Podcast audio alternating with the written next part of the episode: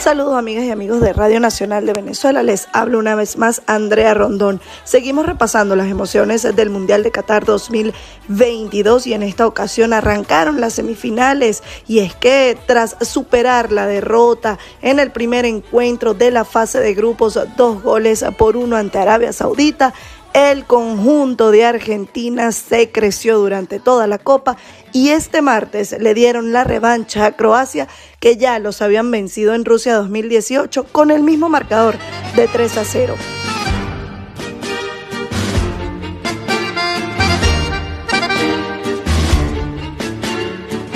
En esta ocasión la selección de Argentina propuso y terminó llevándose la victoria con la que jugarán la final de la Copa del Mundo 2022. Lionel Messi cobró de manera contundente un penal para el 1 a 0, llegando a 10 goles en mundiales y convirtiéndose en el máximo anotador de la selección. El segundo tanto fue una gran jugada de Julián Álvarez desde la mitad de la cancha, llegando al área y superando a los defensas y al portero Livakovic para irse al vestuario con el 2 a 0 momentáneo. En la segunda mitad eh, el juego se mantuvo con la oncena albiceleste dominando y sin dejarle espacio a los croatas que cada vez más buscaban pero no podían ante la gran defensa de los argentinos, con lo cual apareció el capitán Leo Messi para elaborar una de sus grandes jugadas con regates y asistencia en el área chica que concretó Álvarez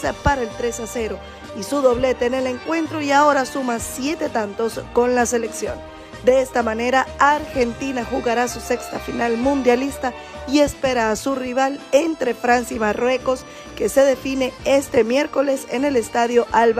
El próximo domingo en el estadio Lusail se jugará el último partido, el de la final, y se definirá quién será el campeón del mundo.